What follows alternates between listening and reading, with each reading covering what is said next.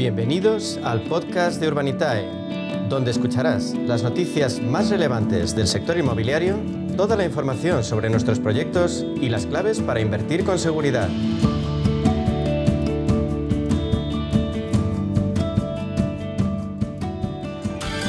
Más en la media sesión hablamos de crowdfunding inmobiliario, una fórmula de inversión que nos permite diversificar de forma segura el destino de nuestro dinero, nos permite colocar nuestros ahorros en un sector tradicionalmente seguro y muy rentable. Y vamos a hacerlo con la plataforma de crowdfunding inmobiliario de referencia en nuestro país, con Urbanitae. Nos acompaña su consejero delegado Diego Bestar. Diego, ¿qué tal? Muy buenas tardes. Buenas tardes, un placer como siempre. Igualmente, la semana pasada se anunció que un fondo alemán, Aquila, ha comprado un suelo en la provincia de Barcelona para construir un data center, un sector que está en auge. ¿En Urbanectae os habéis planteado entrar en algún proyecto de este tipo?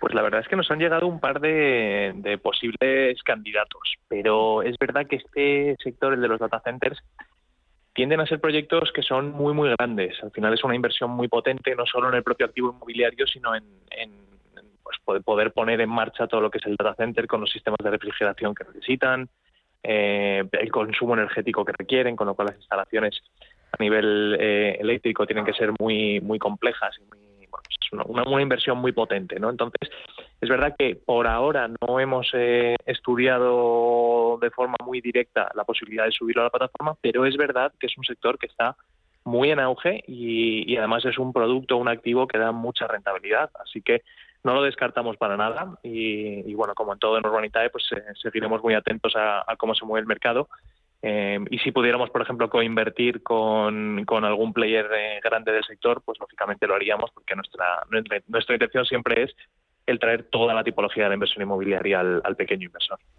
El sector de la construcción ha reducido su peso en el PIB, en el Producto Interior Bruto, ronda el 5%, pero el hecho es que falta mano de obra para atender la demanda de vivienda. ¿Cómo lo ven vuestros promotores? ¿Cómo se enfrentan a esta situación? Pues la verdad es que mm, sin duda el tema mano, de la mano de obra está siendo complicado, ¿no? Al final sabemos lo que está ocurriendo, que hay mucha demanda compradora, eh, hay poca oferta y hay poca oferta por varias razones, ¿no? Primero porque lógicamente pues las, condiciones para los promotores a nivel de, de, financiación, por ejemplo, pues son mucho más restrictivas de lo que de lo que fueron eh, hace ya 10, 15 años. Eh, es decir, los bancos cada vez son más restrictivos a la hora de financiar cosas, los promotores también son mucho más cautos.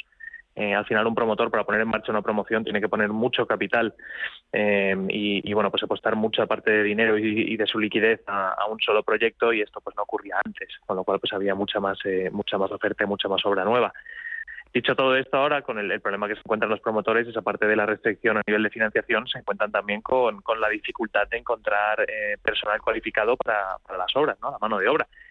Y no solo eso, la inflación también salarial que ha habido en el sector, pues al haber poca mano de obra, la que hay, lógicamente sabe que hay poco y pide y pide más, ¿no? Entonces, bueno, si hemos tenido en alguna en alguna promoción alguna dificultad eh, de, de, ralentización nada serio, la verdad, han sido cosas puntuales, pero, pero es verdad que es una un variable más eh, que, ha, que ha complicado en los últimos 12, 18 meses la buena marcha de las obras y las promociones.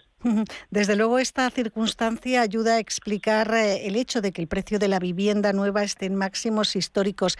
¿Este encarecimiento afecta a los proyectos que tenéis en marcha?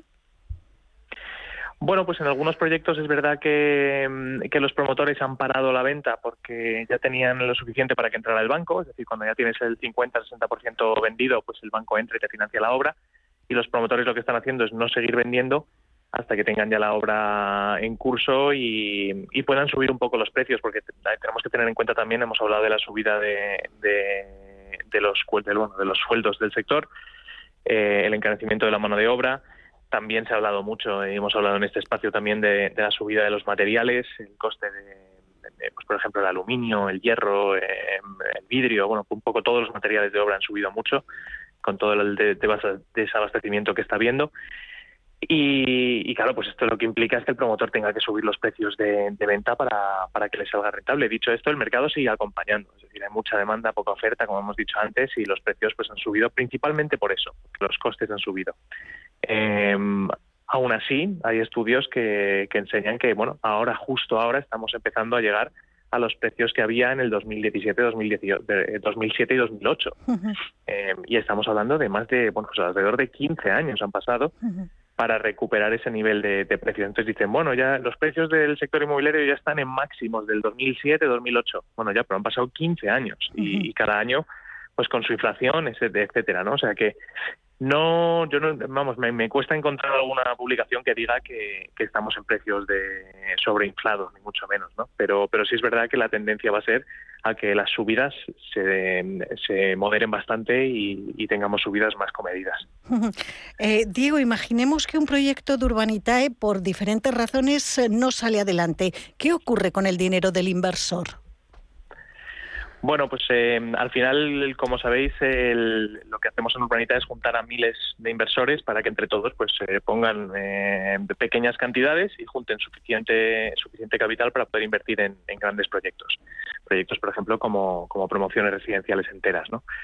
Al final, si el, proyecto se cierra, si levantamos el capital para, para entrar con, con un promotor a comprar un edificio para reformar, por ejemplo, y por cualquier razón no se puede comprar ese edificio, pues por, ejemplo el, vendedor se echa para atrás en el último minuto o pasa cualquier cosa, la totalidad del capital que, se ha levantado en la plataforma se devuelve al inversor. De hecho, los fondos de los inversores, por tema normativo y, regulatorio, nunca están en, la posesión de, de, Urbanitae, de hecho están en una cuenta de un tercero, que es el que se encarga de la gestión de esos fondos y de, y de la custodia de los mismos.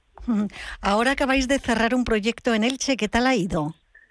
Pues la verdad es que ha ido muy bien. Era un proyecto más bien pequeño, era un millón trescientos mil que teníamos que levantar para, para comprar un suelo de, de, una promoción en Elche, con un promotor además con el que ya hemos trabajado en el pasado, que se llama White Investing.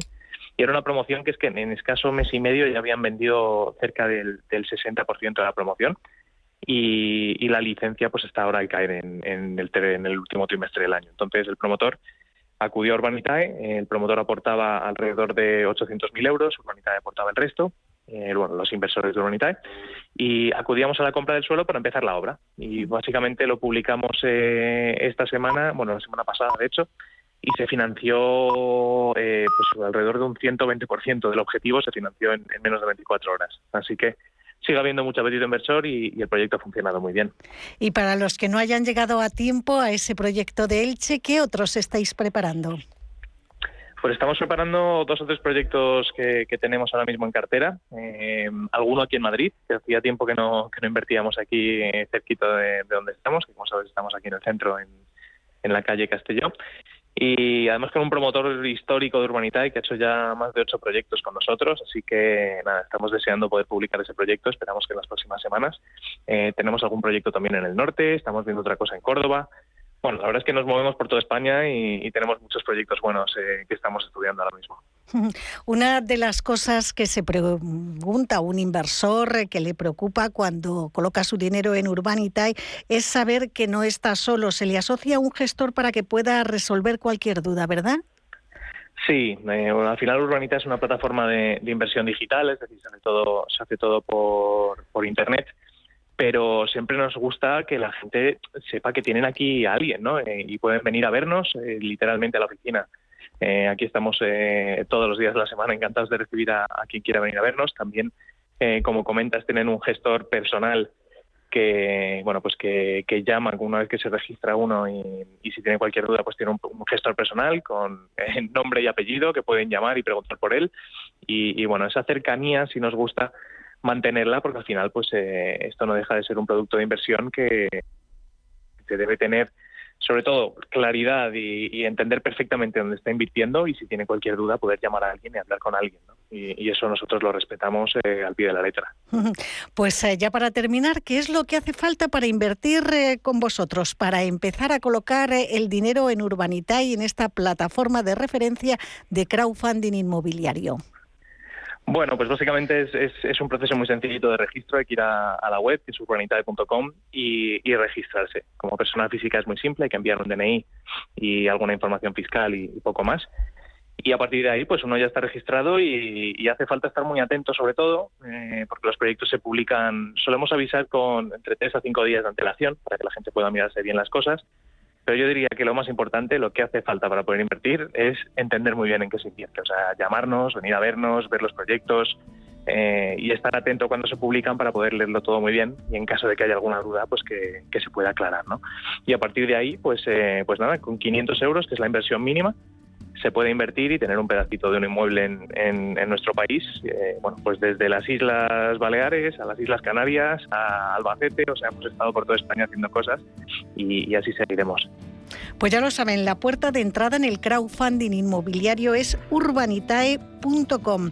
Tenéis además, eh, Diego, un número de teléfono, voy a facilitarlo, el 911 23 25 22. 911 23 25 22 y oficinas físicas en Madrid, eh, en el centro, en la calle Castelló, número 23. Diego Bestar, consejero delegado de Urbanitae, muchas gracias eh, por acompañarnos en esta nueva edición de A Media Sesión y hasta la próxima semana. Un saludo. Un saludo, gracias a vosotros.